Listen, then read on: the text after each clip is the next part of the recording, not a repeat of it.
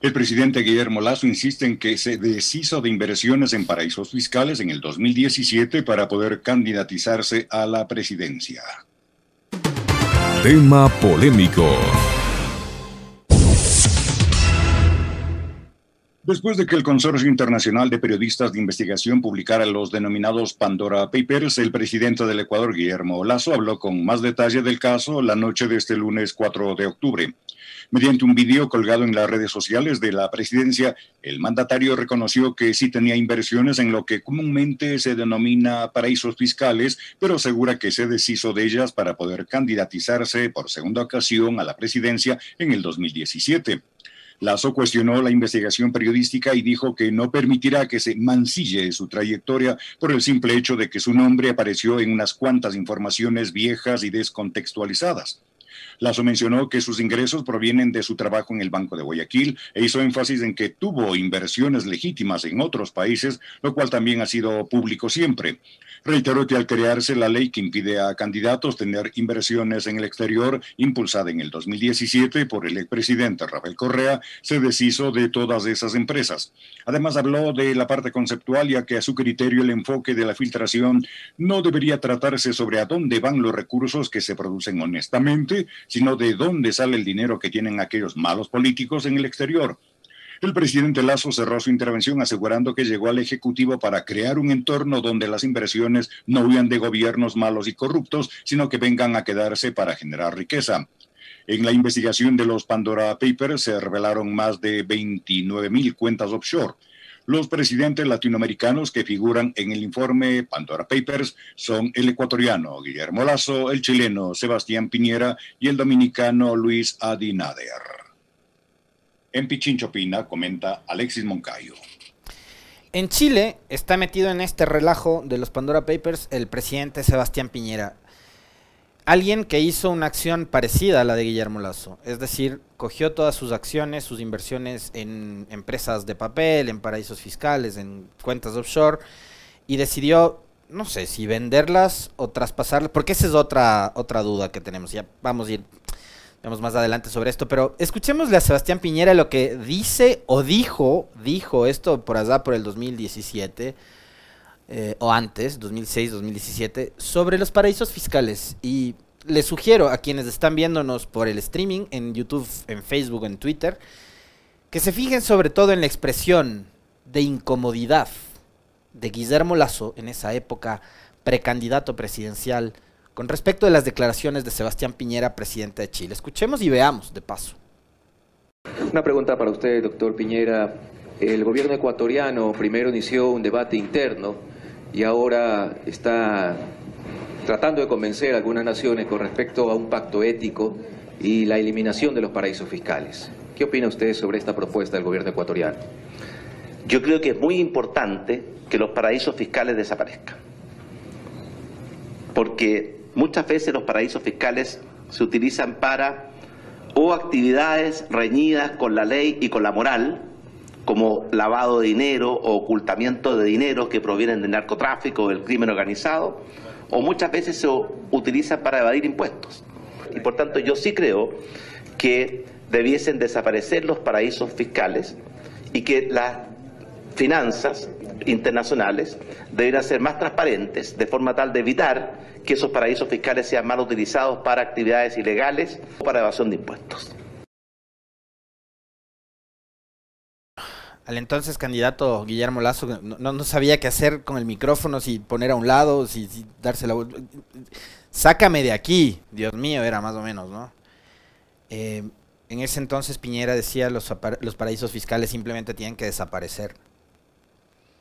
Pero Piñera, al igual que Lazo y muchos otros, incluido el rey Juan Carlos, eh, Macri, Durán Barba, Vargas Llosa, a quien condecoramos los ecuatorianos días atrás en el Palacio de Carondelet. Em, hacían exactamente lo mismo. Ahora escuchemos lo que dijo Guillermo Lazo la noche de ayer y vamos desmenuzando de a poquito también parte eh, de este extracto que hemos creído conveniente analizarlo con ustedes de lo que fue la reacción del presidente Lazo a esta publicación que es ya un escándalo de nivel mundial. Escuchémosle. Muchos de ustedes habrán escuchado del reportaje Pandora Papers, en el que se menciona mi nombre en conjunto con el de otros líderes mundiales.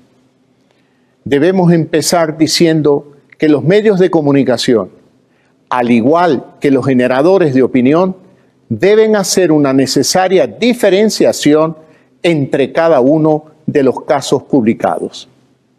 Debemos ser muy cuidadosos para evitar groseras generalizaciones. En lo que a mí concierne, mi vida ha sido pública durante ya casi dos décadas. He sido opositor de uno de los regímenes más duros que ha sufrido el Ecuador. Incluso recordarán que durante años me acusaron y rebuscaron, pero nada encontraron. Y es que la verdad siempre es muy sencilla. Ustedes la conocen ya muy bien. Mis ingresos provienen de mi trabajo de décadas en el Banco Guayaquil. Es absolutamente correcto que años atrás tuve, y quiero hacer énfasis, tuve inversiones legítimas en otros países, lo cual también ha sido público siempre. Y asimismo es público que al crearse la ley de 2017, que impide a candidatos tener inversiones en el exterior, me deshice automáticamente de todas esas empresas. Lo hice de manera fulminante, sin ningún tipo de protesta, demora u objeción. Lamentablemente, esto último no se está destacando lo suficiente. Si me permiten, la noticia no debería ser que Guillermo Lazo aparece en los Pandora Papers. La noticia debería ser que Guillermo Lazo es justamente uno de los pocos líderes que cumplió la ley al deshacerse de sus inversiones. Ya oyeron. Casi que les dice lo que tienen que publicar ustedes, sobre todo quienes son bastante obsecuentes y obedientes con el poder. Les, les dijo hasta cómo tienen que titular las notas de prensa sobre los Pandora Papers. Hicieron el deber, muy bien. muy bien. Eh, excepto acá, que nosotros sí somos mal llevados. No, pero lo hicieron muy bien. Felicitaciones por eso, están alineados. Presidente Lazo, usted de forma fulminante se deshizo de las inversiones legítimas en paraísos fiscales. ¿Cómo se deshizo? Cuéntenos. ¿Las vendió? ¿Traspasó a alguien más? ¿Las transfirió? Y si es así, ¿a nombre de quién? Cuéntenos. O sea, si nos va a informar, infórmenos todo. ¿Es su dinero? Sí, es su dinero. Si lo obtuvo o no de forma lícita o ilícita, creo que eso más bien debería decirlo una investigación eh, para tener confirmación del tema, porque digamos, yo soy de los que desconfío hasta de mi sombra.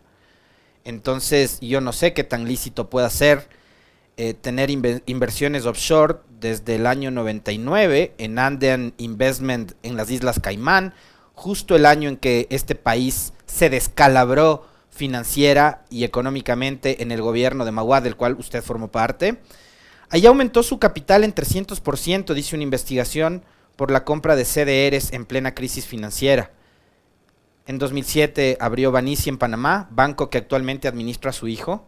Y ahí me pregunto, ¿por qué no viene y abre otro banco a nombre de su hijo en Ecuador y tiene otra inversión?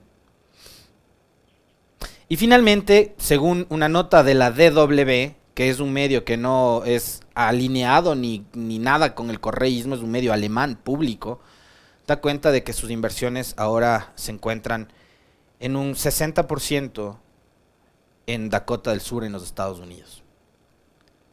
¿Se deshizo de las inversiones? Ok. Cuéntenos ahora cómo se deshizo. Insisto, las vendió, traspasó o transfirió a alguien. Y si ese alguien es un hijo, una nuera, un yerno suyo, un primo, un cuñado, un suegro, suegra.